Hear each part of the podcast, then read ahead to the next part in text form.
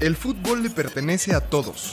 Lo hicimos desde pequeños y lo hacemos todos los días. Lo hicimos nuestro. Más allá de los meses y los cristianos, Las historias que nos marcan suceden aquí. Aquí en el llano. todos los lunes, una nueva historia. Porque el fútbol es una escuela de vida. Apuntes de Aragona presenta Historias del Llano. ¿Qué tal amigas, amigos, raboneras, raboneras? Buen lunes, lunes primero de mayo. Ay, cabrón, de junio, ya se me fue la fecha aquí con el con la pandemia. Pau, ¿cómo estás? Buena Efecto tarde. cuarentena, ¿eh? Sí, Efecto cuarentena, Dieguito. totalmente. ¿Cómo estás? Yo muy bien, muy bien, muy contenta. Estoy aquí en Pachuca ahora, pero muy contenta de poder grabar este primero de junio contigo. Oye, eh, felicidades, felicidades. por la entrevista. Si no la han escuchado, eh, bueno, más bien no la han leído, eh, Comunidad Rabonera, la FIFA, sí, la mismísima FIFA, le hizo una entrevista bastante, bastante padre a, a Pau. Eh, felicidades, Pau. Ojalá la puedan leer. No, pues muchísimas gracias. Digo, al final eh, ustedes tuvieron mucho que ver, porque fue una entrevista muy histórica. Sí, sí, sí, cañón. Oye, ¿y cómo te sentiste en eso? Pues honestamente yo pensé que era broma. O sea, cuando me contactaron por Twitter, eh, pues sí, yo yo literal juré que era broma, porque a- aparte Giovanni Alcocer, que fue la persona que directamente me contactó, no tiene una cuenta de Twitter activa. Entonces cuando me escribió, yo lo, lo primero que hice fue como de, bueno, pues voy a ver quién es, ¿no? Cuando no lo encontré dije, esto es una broma, seguro. Eh, pero ya después, este, bueno, sí lo encontré como en como en LinkedIn. Y pues vaya, este, muy feliz, muy contenta. La, la entrevista yo creo que me gustó bastante. Eh, de hecho, Giovanni es, eh, yo, yo creo que es este compañero de nuestra invitada porque estudió en la UNAM. Si es este compañero, bueno, no es Puma, pero bueno, al final sí es emanado de la Universidad Nacional Ok. Autónoma de México. Entonces, pues bueno, Oye, bueno, pues si pueden, eh, léanla, comunidad, porque la verdad estuvo, está buenísima. Sale Pau ahí poniendo eh, la frente en todo lo alto en el deporte femenil y, eh, y apuntes de Rabona con ello. Entonces, Pau, muchas felicidades. Y antes de presentar a nuestra querida invitada de hoy, una gran amiga, eh, y la verdad que nos ha ayudado muchísimo Apuntes de Rabona, me gustaría comentarte, Pau, y comunidad, que eh, le echen un ojo a nuestros amigos de A Nivel de Cancha, que eh, son un newsletter, un newsletter nuevo, un medio que busca informarte de manera rápida y concisa de lo que está pasando en el mundo deportivo. Entonces, no importa si eres tan aficionado eh, o no, o estás empezando, lo único que tienes que hacer es suscribirte a través de su página web a niveldecancha.com.mx y te van a mandar eh, un newsletter eh, diario y vas a poder estar enterado. Y lo bueno es que el 4 de junio van a entrevistar a un atleta paralímpico, un nadador que se llama José Villela. Entonces, para que le echen ojo comunidad. Eh, ahora sí, a lo que a lo que nos truje tencha, ¿no? Dicen por ahí. Eh, exacto, exacto. queridísima Klaus Pedraza, llevo cinco minutos hablando y no te, no te he presentado. Discúlpame, ¿cómo estás? Muy bien, no, no nada que disculpar. Pues muy contenta de estar eh, platicando con, con ustedes. Bueno, creo que siempre es un gusto coincidir en los diferentes espacios de los que hemos coincidido, pero pues hoy me siento muy, muy emocionada y muy honrada de estar en Historias de Llano. No manches, ¿de qué hablas? Al revés, totalmente al revés.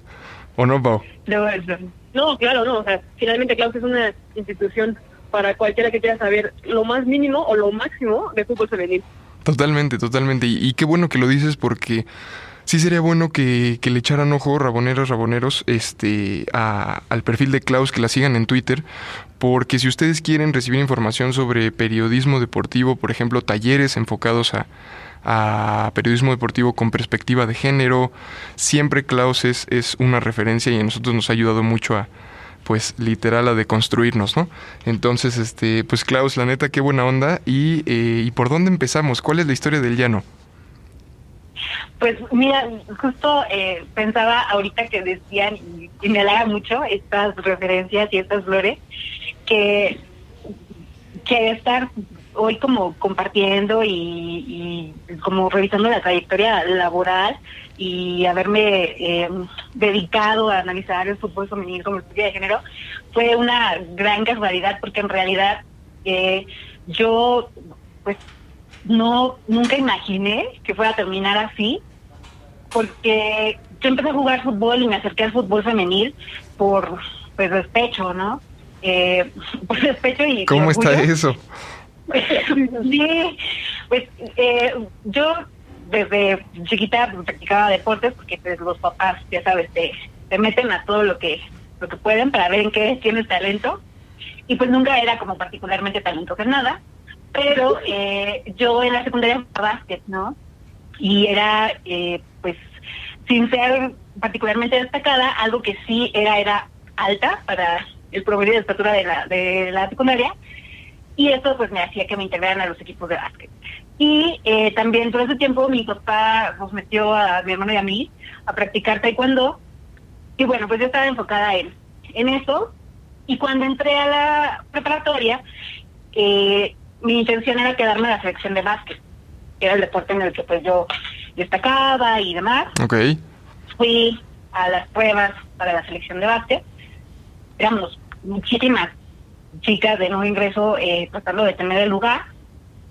Y resulta que cuando dan la lista final, el entrenador da los nombres, yo no estaba, y nos dice, bueno, pues eh, ustedes pueden estar en el equipo como B, ¿no? Entonces me pegó muchísimo en el ego. Que yo decía, ¿cómo yo voy a estar en el equipo B? Y yo sí soy buena, ¿verdad? Entonces como que dije, no, yo no quiero nada, ¿no? Si no es en el primer equipo, yo no quiero nada. Pero en la prepa nos- nos- es obligatorio estar en una actividad deportiva. ¿no? Además de las clases de educación física, te decían, bueno, tienes que practicar algún deporte. Y en ese entonces se estaba formando el equipo de fútbol femenil. Estoy hablando de, hoy me voy a quemar con los años, 96.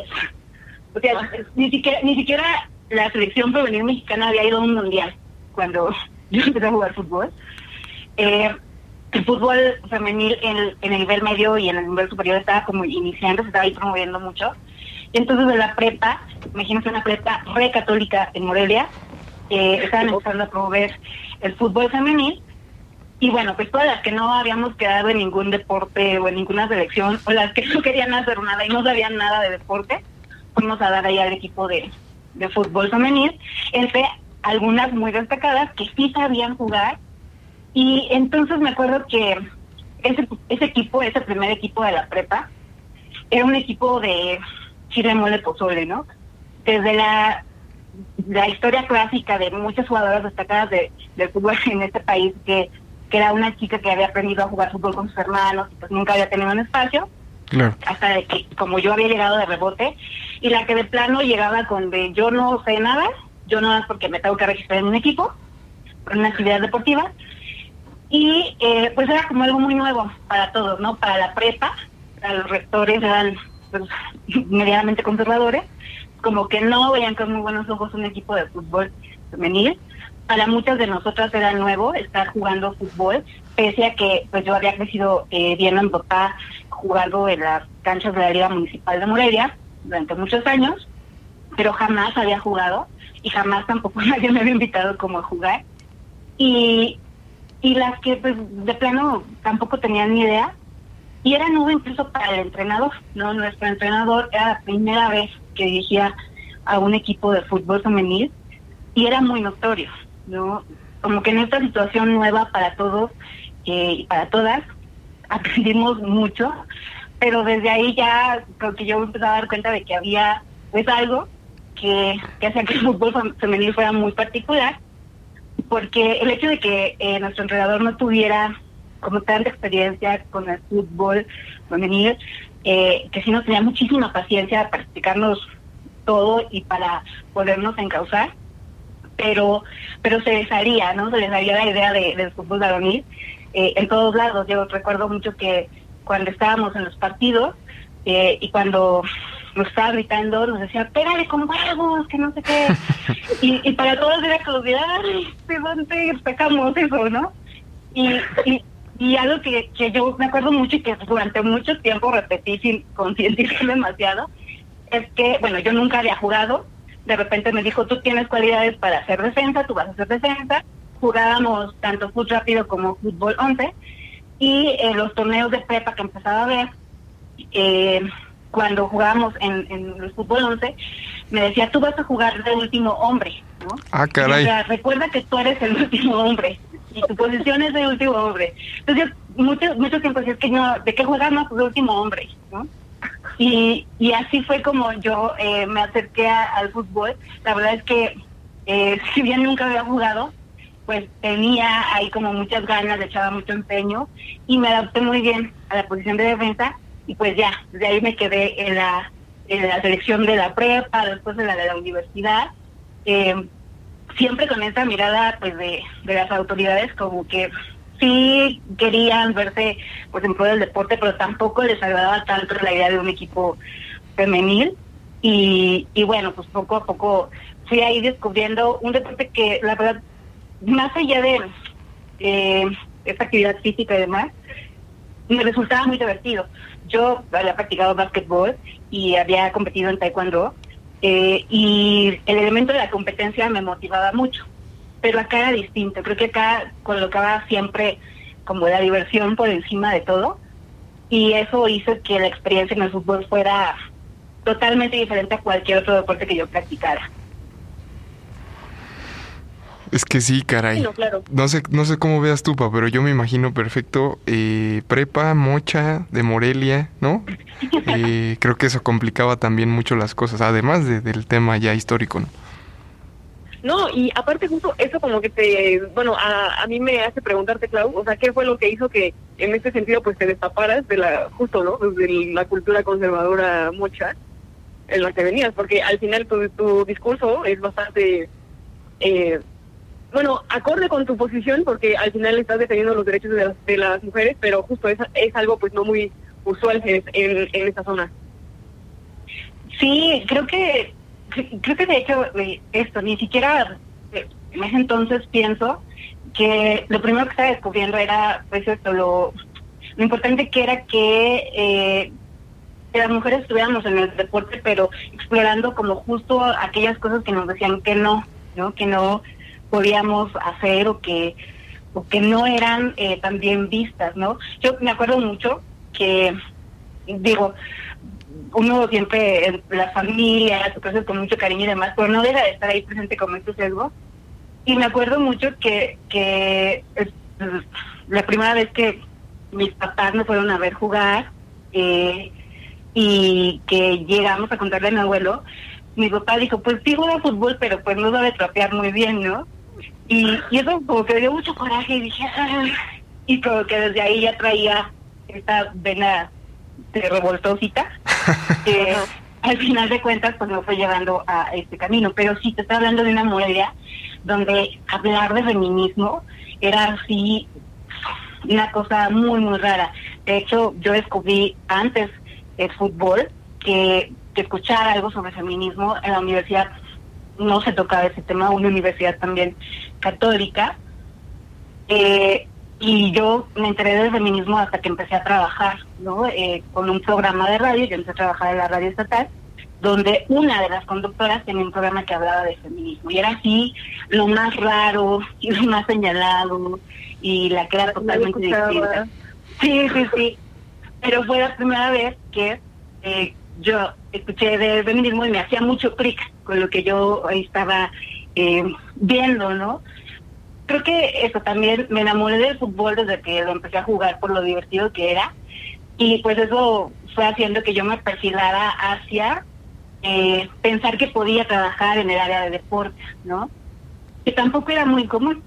Eh, yo me acuerdo que la primera vez que se me ocurrió que podía trabajar en el área de deporte, desde los medios de comunicación, yo estudié comunicación, fue justo en primer año de la carrera de la licenciatura, cuando nos mandaron justo al canal donde yo después trabajé, a la radio, y eh, ahí vi por primera vez una mujer produciendo un programa de deporte, ¿no? O sea, en mi mente como que nunca me había cuestionado eso, si las mujeres podíamos estar o no en esta área de deportes hasta que la vi, porque se me hacía muy raro, ¿no? O sea, era el programa con los tres señores, bien novedoso, ya saben, hablando de fútbol.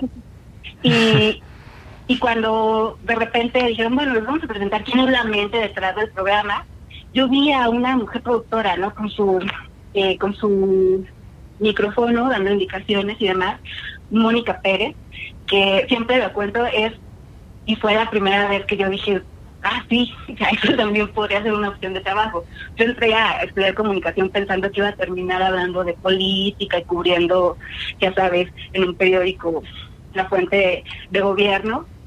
Y ahí como que hizo clic esto que me gustaba tanto que era el fútbol, la posibilidad de también eh, dedicarme al periodismo deportivo y acercarme al, periodismo deportivo de, de otra forma, eh, un poco pensando en que pues también las mujeres podríamos estar ahí, ¿no? Y, y bueno, además de que me tocó justo una época muy bonita en Morelia para pensar en ser eh, periodista deportivo, porque justo fue cuando ocurre el campeonato de Monarcas que... Ya que, llovió, bueno, ya llovió. Sí, ya llovió, bueno, imagínense, si yo empecé a jugar fútbol en el En el 96. en el 96, justo yo tenía dos años, o sea, que Sí, sí, eh, el- justo, y justo de hecho este año se cumplen 20 años del primer y único campeonato de Monarcas Morelia en, en la primera división profesional. Y, y, fu- eh, y bueno, me, agarró a mí a la mitad de la licenciatura y recuerdo que pues varias personas de mi generación, varios compañeros, eh, mirábamos el periodismo deportivo, ¿no? Porque Morelia por fin aparecía en el mapa de la liga profesional con ese campeonato que fue inolvidable y que bueno, que ahora a todos nos duele porque imaginábamos un festejo muy especial de sus 20 años y probablemente no sea. Oye, Klaus, ¿y qué, ¿y qué recuerdas? ¿Tienes algunos recuerdos de, por ejemplo, de haber, ila- de haber ido al estadio en, en Morelia? Porque yo sé que eres muy Puma y que le vas a los Pumas. Sí, sí, sí. Eh, pues también has hecho tu vida acá en, en la Ciudad de México y demás. Pero ¿qué recuerdos tienes o cómo viviste ese primer campeonato? Eh, porque por ahí me contabas que eras muy fan de del Tato Noriega, un, un gran jugador de Morelia. No, bueno, imagínate, el Tato Noriega yo lo ubicaba de cuando jugaba en Pumas. Mi papá le, le va a Pumas, pero bueno, eh, pues vivíamos en Morelia y también era como este sentimiento de ir al equipo de, de casa, aunque pues nunca era como muy destacado, ¿no? El lema de, de los ochentas de, del Morelia era al empate, el empate en Morelia. Entonces, pues no era como algo que particularmente a todos nos diera orgullo, pero pues ahí estábamos, ¿no? Cuando Azteca compró el equipo y le cambió el nombre a Monarcas, bueno, fue el revuelo en la ciudad de ¿cómo Sí, Monarcas? exacto, Sí. porque era Atlético Morelia, ¿no? Era Atlético Morelia, donde re bonito, pero bueno, de repente llegan estos con la M, que todo el mundo decía que era de McDonald's. Eh, también me acuerdo mucho, y, yo seguía cuestionando de, ay, ¿por qué no puede tanto? Porque decían mucho, es que como los mariposones de monarcas, ¿no? O sea, la idea de mariposa, que era Claro. muy femenina, era insultante para la afición, ¿no? Claro, otro Y- tema también ahí fuerte. Sí, sí, sí, o sea, como que me iba dando ahí pautas de, ay, bueno, pero ¿por qué nos molesta, no? Si la mariposa es muy bonita. Eh, y, y al final de cuentas que no tenía nada que ver con la mariposa, dijeron los de la directiva, pero justo en el, en el 2000, eh, pues ocurre el campeonato. Yo iba cada 15 días con mi familia al, al estadio, eh, y, y recuerdo que cuando pasa la liguilla, como que todos empezamos a tener como mucha esperanza en este equipo, porque era un equipo pues muy particular. Y a mí me tenía súper enganchada porque, bueno, yo ubicaba el Tato Noriega de Puma, ejemplo, por otros equipos, y de repente ya era Monarcas, ¿no? Y era, pues, para muchas de las jóvenes, hay que decirlo, la sensación, ¿no? O sea, imagínense al Tato con la melena güera, Claro. ahí corriendo por la cancha, pues claro.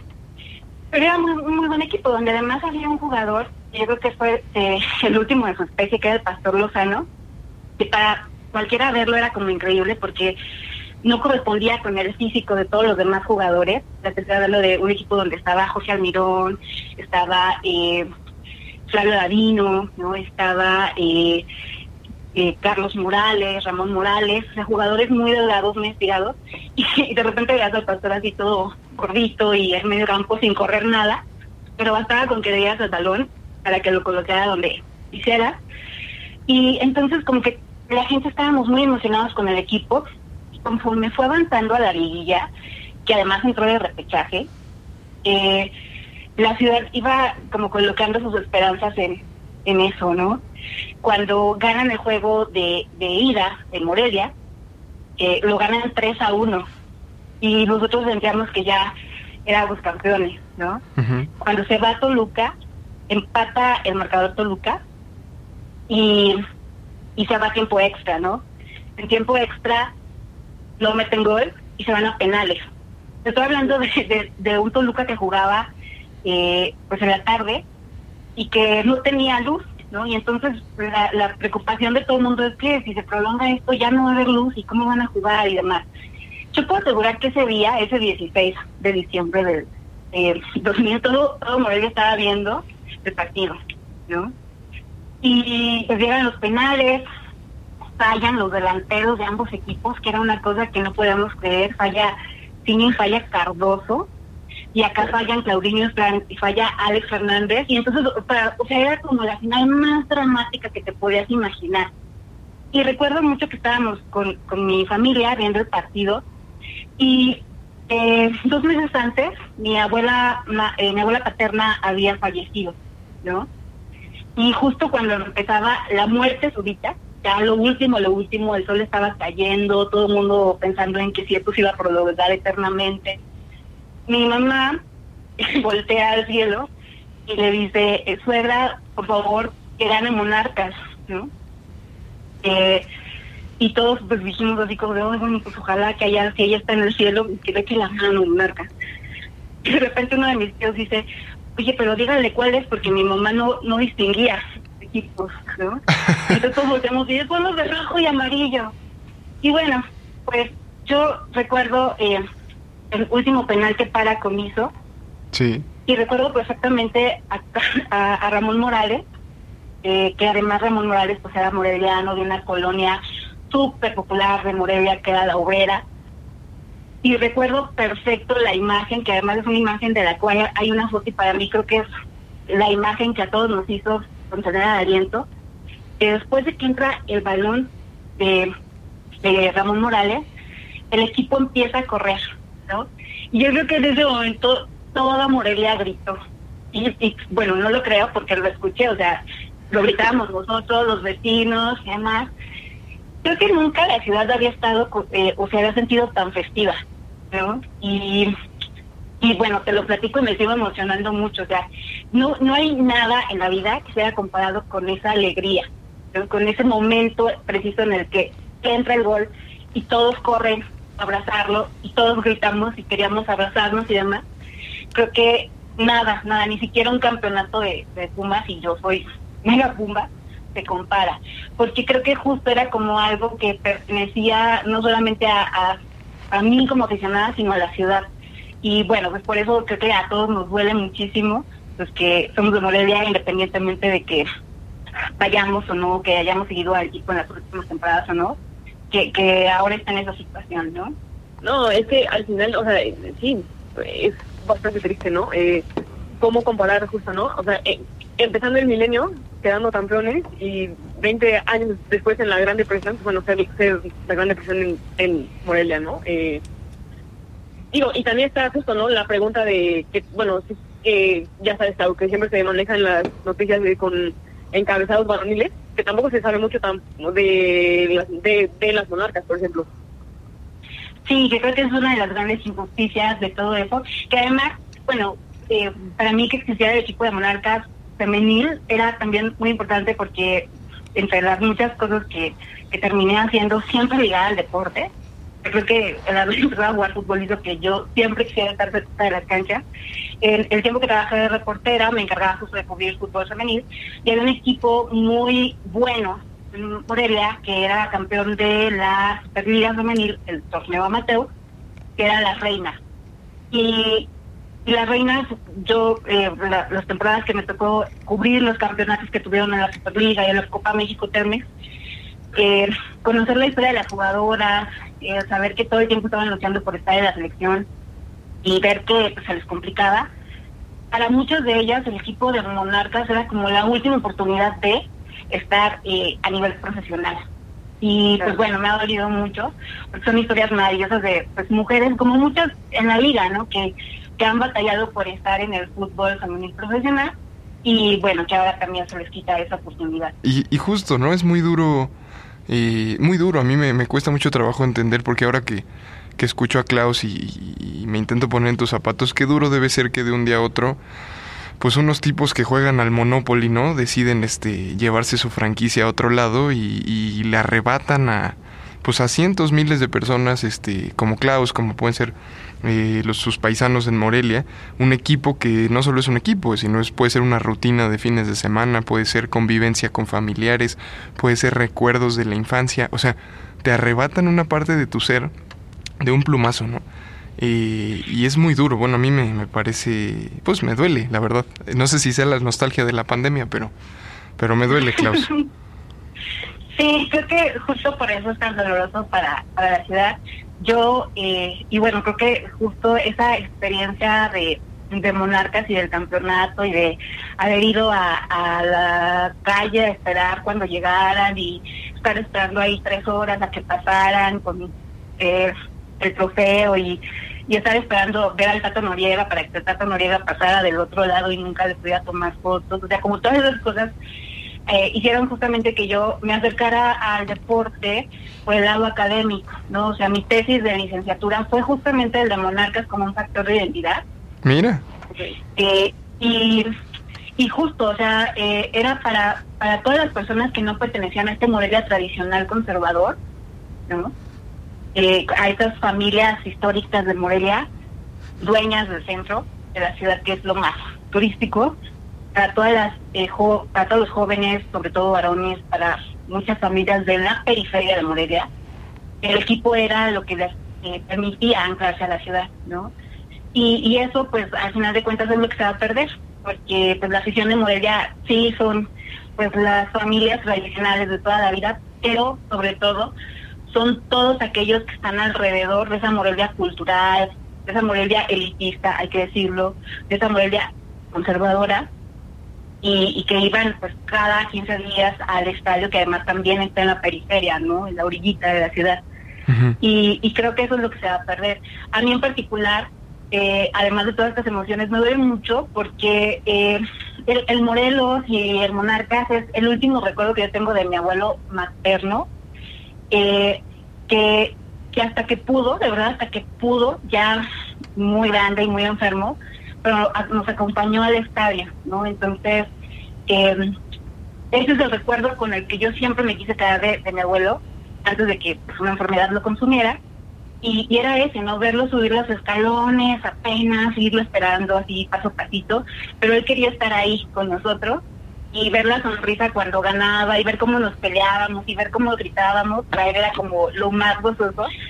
Y pienso en todas las historias como la mía, de recuerdos, de personas, de de vivencias que se van a quedar ahí en el estadio y creo que eso es lo más doloroso para cualquier persona, ¿no? O sea, que no es nada más que se lleven a un equipo, no es nada más que se lleven a una rutina, sino se llevan muchas experiencias que uh -huh. para muchas personas son, eh, pues eso, un eje para su vida. No, totalmente, totalmente. No, no, no sé tú, Pau, si quieras este, agregar algo en eso. Eh, yo, mira, justo estaba escuchando a Clau y me pregunto, porque real, realmente no sé, digo, yo no me había puesto a pensar eh, tanto sobre fútbol hasta apenas ahorita, pero ¿qué pasa con un estadio cuando el equipo se va? O sea, justo, o sea, eh, aparte digo, in, independientemente de que no futbolístico, creo que el estadio de Morelia es de las mejores canchas que hay en el país, o sea, ¿qué, qué, qué, qué crees que pueda pasar con el estadio?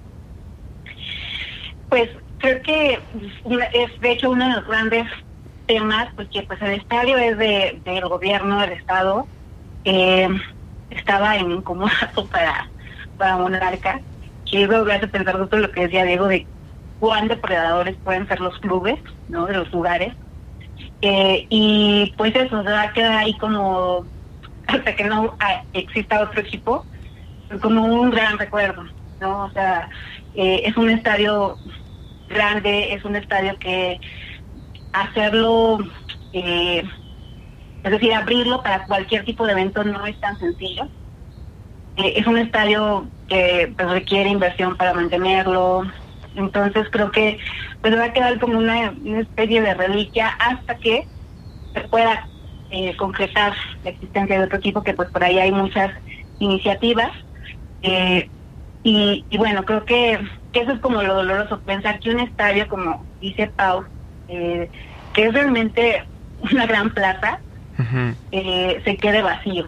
O sea, Es como, no, y creo más que que nada, justo, ¿no? Que es como un espacio de, o sea, de formación de identidad, o sea, al final es un espacio público en ese sentido, ¿sabes? Sí. Colectivo y que, justo, y que, y que simplemente de un plumazo va a dejar de serlo. Sí, además él tenía una de las aficiones más fieles a pesar de los malos resultados eh, del club. Sí, sí, sí, sí, la verdad es que, bueno, también eh, justo por eso hablaba con esta cuestión de la identidad y pues eso, o sea, es como de las pocas opciones de espectáculos deportivos a las que puede tener acceso las personas. Creo que en ese sentido la directiva dejó de ver mucho en qué ciudad estaba porque de repente eran incrementos de precios terribles y ahí estaban las, la- las personas, ¿no? Creo que está entre la séptima, octava eh, franquicia o club que más personas llevaba al estadio Sí, y además era creo que o es creo que la quinta o cuarta de con número de fans en Estados Unidos, ¿no? Entonces pues no es una afición eh, despreciable claro. Sí, claro. y, y con muchas historias y mucha tradición, ¿no? Entonces, pues creo que sí va a ser muy doloroso para la ciudad perder eso, y más en este año. Creo que particularmente a todos nos duele que sea este año, Sí, porque aunque sí, totalmente. siempre decíamos, oye, otra vez, otro año sin campeonato, siempre recordar, siempre llegar al 16 de diciembre con esta emoción, pues era era sumamente significativo para, para todos los que vivimos y somos de allá. Claro. A mí, a mí, Klaus, me gustaría cerrar con dos cosas. Uno, decirte que ojalá nos pudieras pasar tu tesis para, para leerla, para publicar algunos fragmentos de, del tema en el, en el sitio, estaría fenomenal. Eh, si te animas. Y el segundo, preguntarte, porque al final tú te dedicas mucho también al análisis de los medios de comunicación, ¿no? Eh, y también los medios tienen cierta responsabilidad en esto, ¿no? A mí me, me brinca un poco cuando este la, hace unas semanas dan la noticia de que Morelia eh, ya no va a existir la plaza y se va a ir a Mazatlán y va a cambiar y demás. Y los medios pegan el grito los medios tradicionales pegan el grito en el cielo no y en realidad pues los medios tradicionales se han dedicado a excluir así como podríamos decir al fútbol femenil se han dedicado a excluir estos pequeños eh, o estos equipos no digamos que no son los famosos cuatro grandes o estos equipos que no tienen esos reflectores como sí lo tienen este Chivas América, Pumas, Cruz Azul, Tigres, ¿no? Y creo que Morelia es el caso, hay hay pocos análisis de qué pasó con Morelia, por qué no funcionaba el modelo financiero.